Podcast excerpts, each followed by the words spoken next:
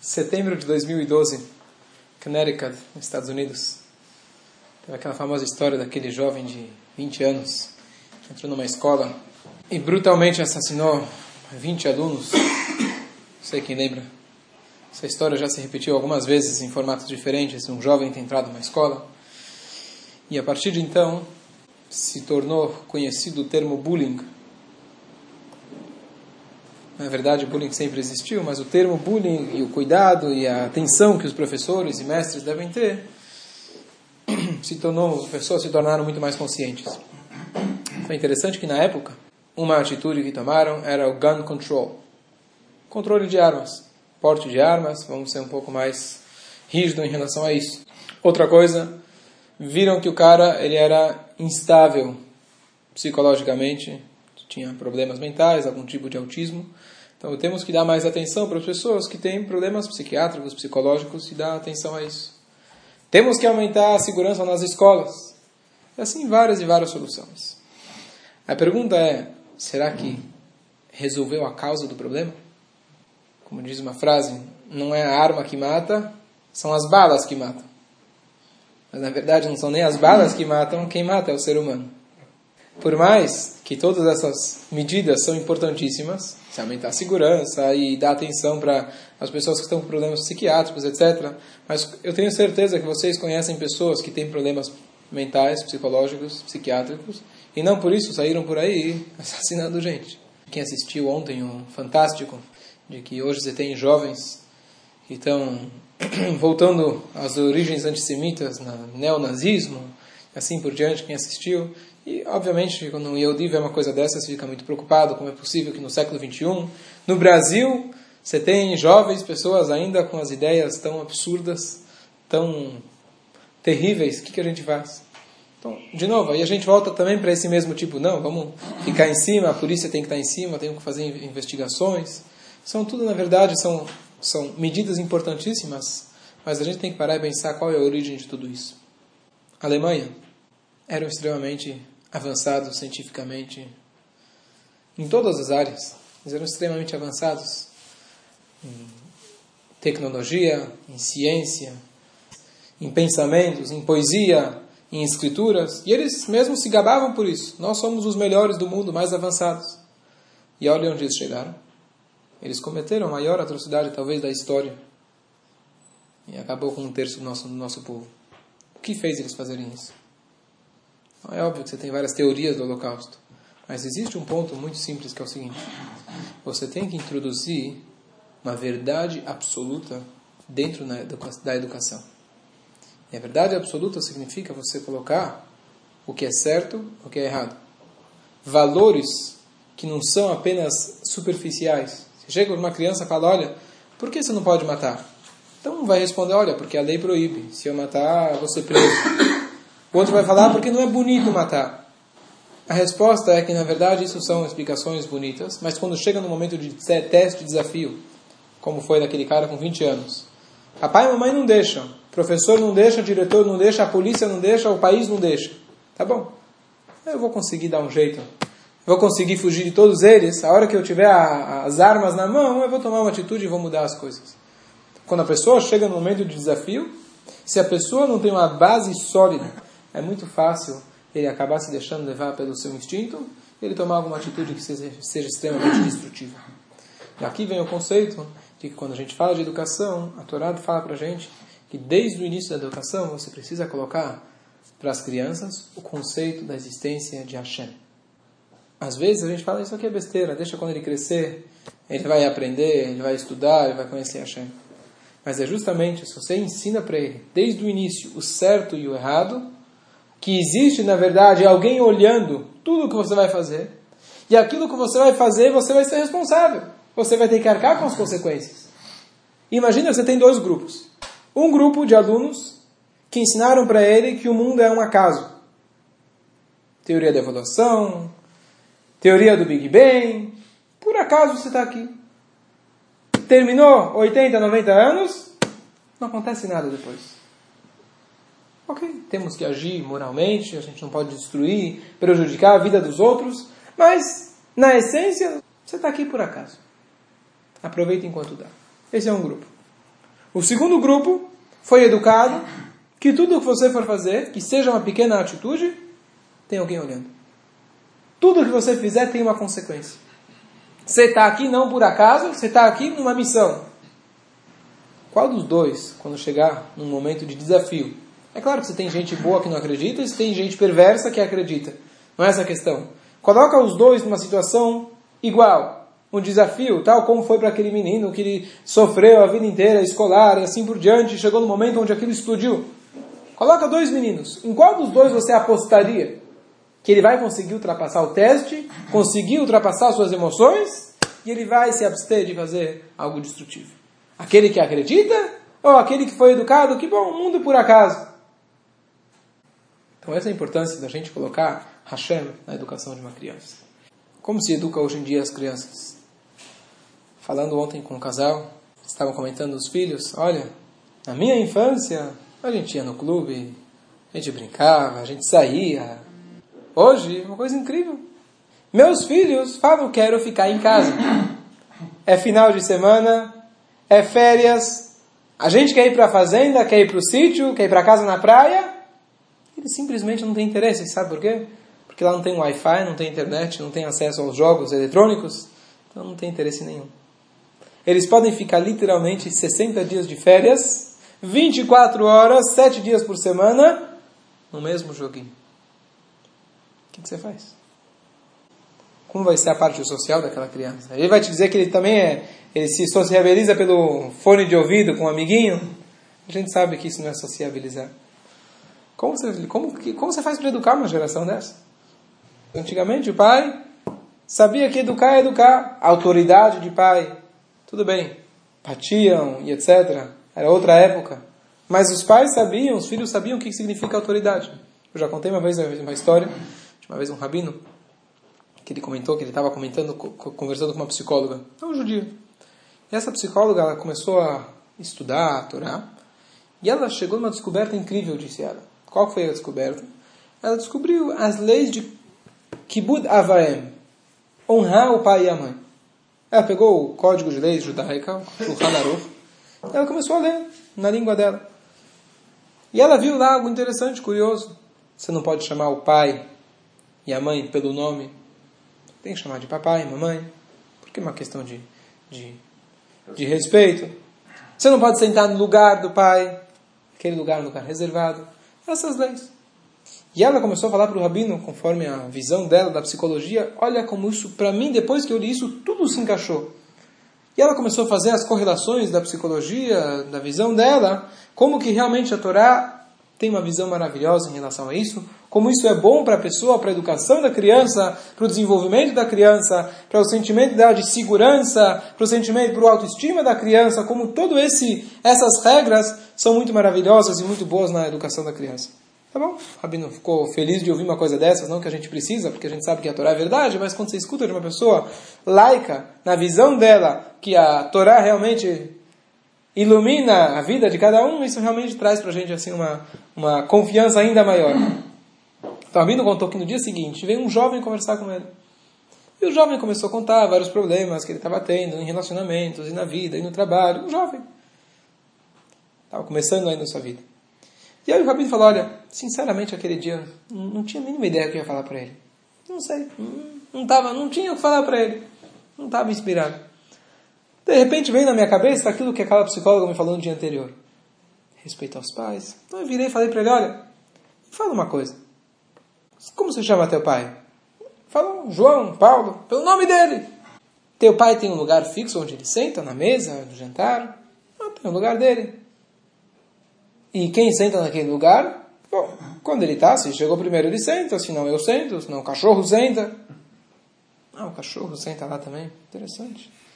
Aí o rabino vira e fala, olha, tem uma pergunta. Imagina se você chega em casa e você vê teu pai e o cachorro numa briga de cão, se matando. Qual dos dois você vai proteger?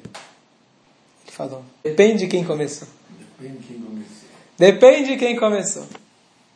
Virou o rabino e falou para ele: está aí a, fonte de todos os teus problemas. Para você, papai, cachorro, vizinho, você, tudo a mesma coisa. Não existe hierarquia. Se na tua vida não existe hierarquia, não existe um respeito, é consequência, a consequência é óbvia que nada vai dar certo. Se não existe um respeito, você não vai sentir segurança na tua vida. Você nunca vai ter uma autoestima, porque você não tem para quem olhar. Você não tem aonde se apoiar. Nossos pais são a nossa segurança. Mas se você olha para o teu pai igual o cachorro, você prefere proteger o cachorro e mandar teu pai embora, então daí a fonte dos teus problemas. E hoje nós vivemos numa geração onde a gente vive em extremos. Um exemplo simples. Antigamente se maltratava tudo, gente, animal. Hoje você corta uma árvore, inafiançável. Você maltrata um animal, você vai ser processado até. Então a gente, com toda a importância que a Torá dá pra gente, aos animais e tudo, mas às vezes a gente perde as proporções. Às vezes a gente vai para o exagero para o outro lado. Então antigamente, sim, pode ser que havia um certo abuso, pode ser que nas escolas batiam e pais batiam com muita facilidade. Mas hoje se tornou aquela frase famosa que os pais chegam e falam: Olha, eu nunca levantei o meu braço contra meu filho, a não ser para se proteger. Liberdade. Meu filho vai escolher. É normal você escutar isso. Eu não vou impor nada nele. Eu não vou impor nada aos meus filhos. Ele, quando crescer, ele vai ter as escolhas dele. O mundo é aberto, o mundo é livre. Essa é a minha filosofia. Isso é tão ridículo quanto você dar uma faca na mão de uma criança e dizer que ele vai escolher. Você deixa ele brincar com o fogo e fala, ele vai escolher, ele vai sentir sozinho. Alô? Ele é teu filho, ele é uma criança, Está nas tuas mãos de dar para ele o máximo de recurso e ferramentas para que quando ele cresça, ele conheça os dois lados de fato. Porque conhecer a liberdade, entre aspas, assim chamada liberdade, conhecer o mundo malvado que existe, hostil que existe por aí, isso ele vai conhecer sozinho. A função do pai é ser o exemplo e a função do pai é mostrar para ele aquilo que custa, aquilo que exige esforço, aquilo que exige muito empenho. E essa é a função dos pais na educação. Nós temos que criar consciência que hoje, mais do que nunca, ainda nós temos a função de educar. Hoje se esqueceu o que é educar. Você matricula o filho na escola, trabalha 11, 12 horas por dia, já tem cursos depois da escola, sair da escola, hoje Baruch Hashem não falta cursos, mandarim, francês, chinês, japonês, inglês, balé, natação, futebol, dança, e a gente esquece que educação, na verdade, não é apenas informação. Educação não é apenas você preparar ele para passar no vestibular e entrar numa boa faculdade. Isso são os meios para você ganhar a vida, que são importantíssimos. Mas enquanto a criança ainda não descobriu quem ela é, para que ela existe, o que, que adianta você ensinar para ela como ela vai ganhar dinheiro? Dinheiro são os meios para que ela possa viver. Se você não ensina para ela para que ela deve viver, quem ela é, que valores existem na vida, você perdeu tudo. E hoje a gente delega para babysitter, a gente delega para a escola, delega para os jogos eletrônicos. Shalom al Israel. Está todo mundo feliz. E a gente esqueceu o conceito de educação. Disciplina ainda alguns pais lembram. Se preocupam com a disciplina. Não, meu, foi, meu filho foi mal na escola. Vai ver agora. Agora você vai aprender. E a gente lembra, o castigo ainda as pessoas não esqueceram. Vou disciplinar. Fala com educação. Tudo ótimo, muito bom. Mas disciplina e educação são dois mundos. Temos que disciplinar, mas ao mesmo tempo temos que lembrar que existe uma obrigação, uma função para cada um de nós ser um educador, seja dos filhos, seja alunos, seja pessoas mais jovens. Educação significa estar constantemente alerta, consciente que é a nossa função de regar aquela semente que foi plantada, de você podar aquela semente, você ir lá todo dia dar um abraço, falar, falar uma palavra boa, como se diz, para cada crítica tem que ter no mínimo cinco elogios. Essa é proporção, normalmente é o contrário. Então surgiu a pergunta aqui no Shiur, quais são as bases os alicerces que os pais vão usar para educar os filhos. Uma coisa que a gente percebe bem interessante que criança é verdadeira. Você conta uma coisa para ela, ela acredita. E é muito difícil, demora um tempo até a criança aprender que o mundo é mentiroso. E com os adultos tem duas faces. Você sorri para um cara enquanto você está querendo dar uma facada nas costas dele. Com o tempo a criança vai se estragando no mundo e percebe que a mentira é o que vende. Quando a criança percebe que você falou uma coisa hoje para ela e amanhã você mudou, você perdeu a educação. Porque ele é uma esponja. Ele está aberto, pronto para receber tudo. Se hoje você coloca A, amanhã você quer mudar e colocar B, e depois você coloca C. Ou como, por exemplo, você grita para o teu filho que ele não pode gritar. Quando teu filho atende o telefone, avisa que o papai não está.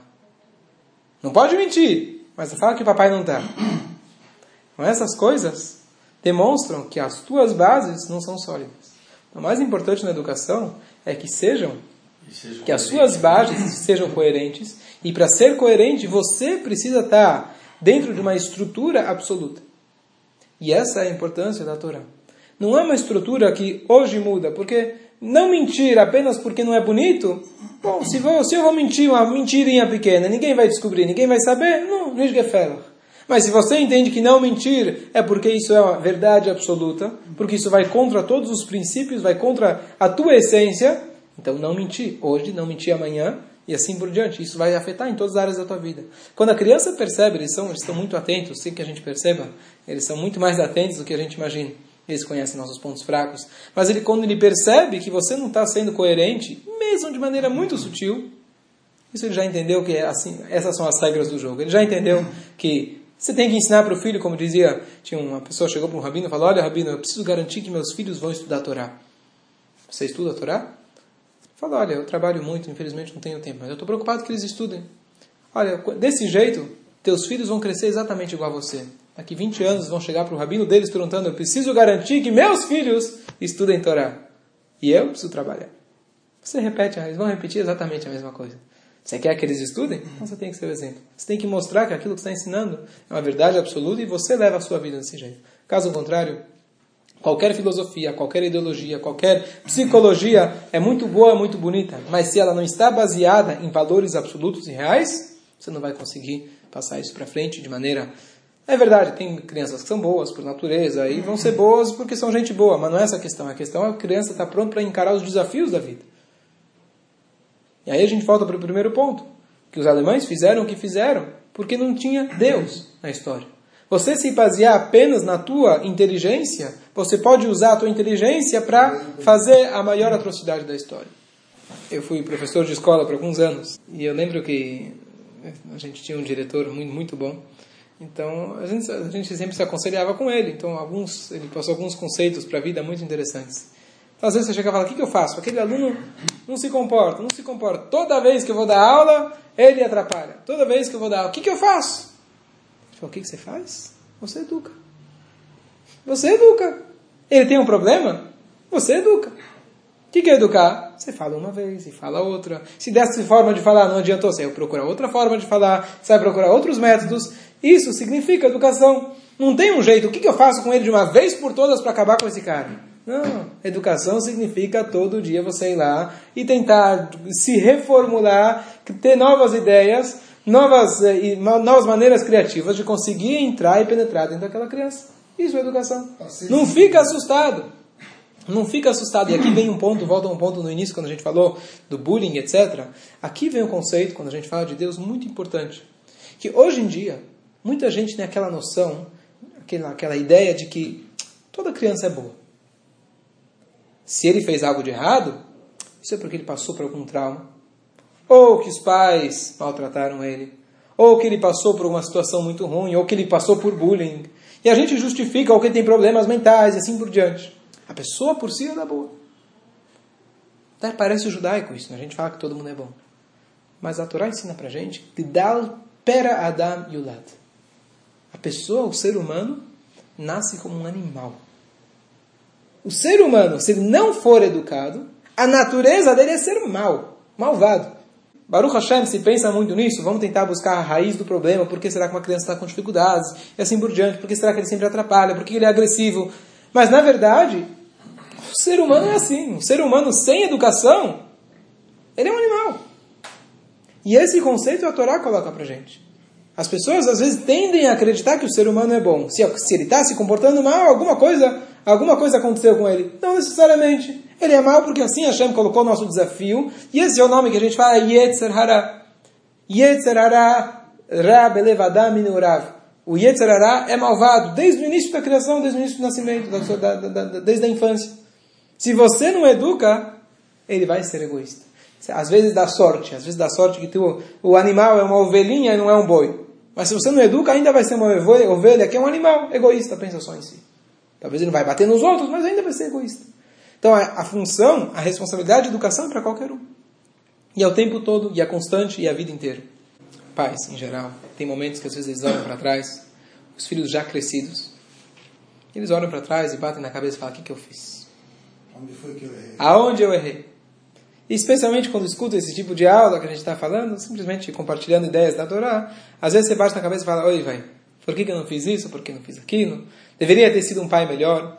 E é muito comum ter, às vezes, aquele, aquele pai que chega a uma certa idade, ele começa a vida inteira a carregar tudo que ele vê que os filhos, que não deu certo nos seus filhos, que eventualmente, infelizmente, acontece, então ele começa a se culpar por isso.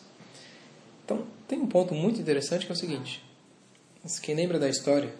Avraham Avinu, quando ele foi procurar um shidur para o seu filho Yitzhak. Yitzhak já tinha seus 40 anos. E aí, Avraham, ele mandou Eliezer, o seu escravo, para ir buscar lá, ele tem que ir chorificar. Na mão do Eliezer, ele entregou um documento que todas as suas posses ele passava para o seu filho Yitzhak. Para quê? Que ele possa ter um bom shidur. Vai que, né? As pessoas também olham para isso. Não? Então, tem um bom que eu quero garantir. E agora, número um, Avram era muito, muito, muito rico. Número dois, ele poderia ter dado uma parte para o filho dele. Então, um bom dote. Olha, quem casar com meu filho, vou dar um dote maravilhoso. Um apartamento na cidade, outro na praia, outro no campo. Tudo bem, mas precisa dar tudo. Espera, e tua velhice? Não tinha aposentadoria. Acabou, ele ia dar tudo, ia ficar sem nada. Tudo se vai dar. A. Tudo que ele tinha deu para Yitzhak. E peraí, já era um marmanjão. 40 anos, vai trabalhar, meu. vai trabalhar.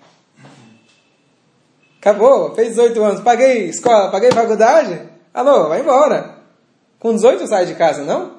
Você está com 40? O que você quer de mim? Se vira, não vou pagar tua festa. Não, deu tudo. Daqui nós vemos, dizem nossos sábios, que educação não para nem aos 13, nem aos 18, nem aos 40 e nem aos 80. educação é para sempre. E se você olha para trás, fala, poxa, na infância dos meus filhos eu não fiz o suficiente, etc. Ok. Número um, você não vai conseguir mudar o passado. O que foi, foi. Eu tenho certeza, é natureza humana, natureza de um pai, tentar ser o melhor que ele pode. Se ele foi o melhor que ele pode, então ele foi o melhor pai. Errar é humano. Agora o problema é quando você, número um, fica, você se consome, fica se consumindo por isso. Você acaba com a sua vida. E número dois, você esquece que ainda tem muito o que fazer. Yitzhak tinha 40 anos e ele ainda continua investindo. O elo que nós temos com nossos filhos, apesar deles, às vezes, a gente olha para trás e fala o caminho, o rumo que eles tomaram, e já é, entre aspas, um rumo que não tem volta. Não existe não tem volta todo elo, todo carinho, toda educação que a gente continua passando, é algo que a gente tem que se reformular. Educação de uma criança, educação de um adulto é completamente diferente. Mas se a gente ficar focado nisso, a gente pode mudar muita coisa. E essa é a nossa função como pai. Alguém chegar e falar, agora já são grandes, já tomaram seus rumos, já têm suas famílias, já tem esposa, já tem marido, o que eu falar não vai adiantar? É verdade, precisa tomar muito cuidado como falar, saber como falar, isso é uma outra aula, outra, outro assunto. Mas nós temos que saber que educação é para sempre.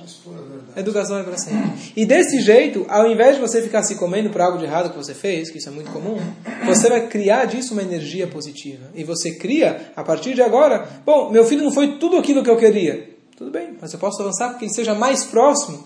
E é normal, aquela famosa, é, famosa frase que diz, quando você sabe que você está velho? Então, no começo, na infância, a criança fala, meu pai é mais forte. Depois a criança cresce e fala: Meu pai, você está errado. Até que chega o um momento e fala: Meu pai tinha razão. Então, às vezes você investe, você investe, para um dia ele vai falar: Meu pai tinha razão. Você não sabe. Você não sabe. Então, a gente não pode, muitas vezes, a gente, às vezes, por a gente está insatisfeito com a educação que a gente dá, a gente corta os elos com nossos filhos, Deus nos livre. A gente estraga, a Deus nos livre, a gente quebra o nosso nosso relacionamento porque meu filho não está agindo como eu queria, como eu gostaria, eu me sinto mal e por isso me afasto. Essa é a pior coisa. Agora, todo pai se esforçou para dar o melhor. Tem gente, agora olhando para o lado dos filhos, tem gente que olha para trás e fala: olha, a educação que meus pais deram não é o que eu quero repetir, de forma nenhuma. Tá certo? Existe, realmente. Os pais educaram, foi às vezes por circunstâncias que eles estavam passando, dificuldades, estresse, dificuldades no trabalho, dificuldades emocionais, traumas, perdas, assim por diante. Talvez os pais não tiveram as condições de darem uma educação adequada para os filhos. Não regaram aquela planta de maneira adequada. Então, às vezes, os filhos criam certa revolta. E qual é a revolta? Tudo que os pais ensinaram, eles vão make sure, eles vão ter certeza que eles vão fazer o contrário. E aqui vem um conceito que aqui cada um tem que parar e pensar e, e, e apurar essa ideia. O que, que significa isso? Hoje você tem obesidade. Pessoas que sofrem de obesidade. Qual é a solução? Não comer mais. Me revoltar contra a comida. Não. A solução é você encontrar o equilíbrio. Então, às vezes, a gente olha para trás, nossos pais, na educação que eles deram, aqui especialmente quando a gente olha, é muito comum você escutar: meu avô era shoichet, meu avô era rabino, minha tia avó era kasher, e assim por diante. E o que aconteceu? E o que aconteceu? Então, cada um é cada um, não dá para a gente saber. Saíram da Europa, vieram para o Brasil, a educação foi mudando.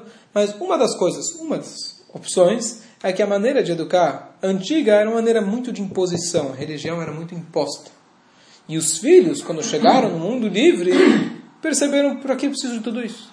Para que preciso dessa imposição? Meu pai me obriga a eu cumprir o Shabat. Meu pai me obriga a eu ir na sinagoga. Meu pai me obriga a fazer o bar mitzvah e ter aquela aula que não me importa, que é chata.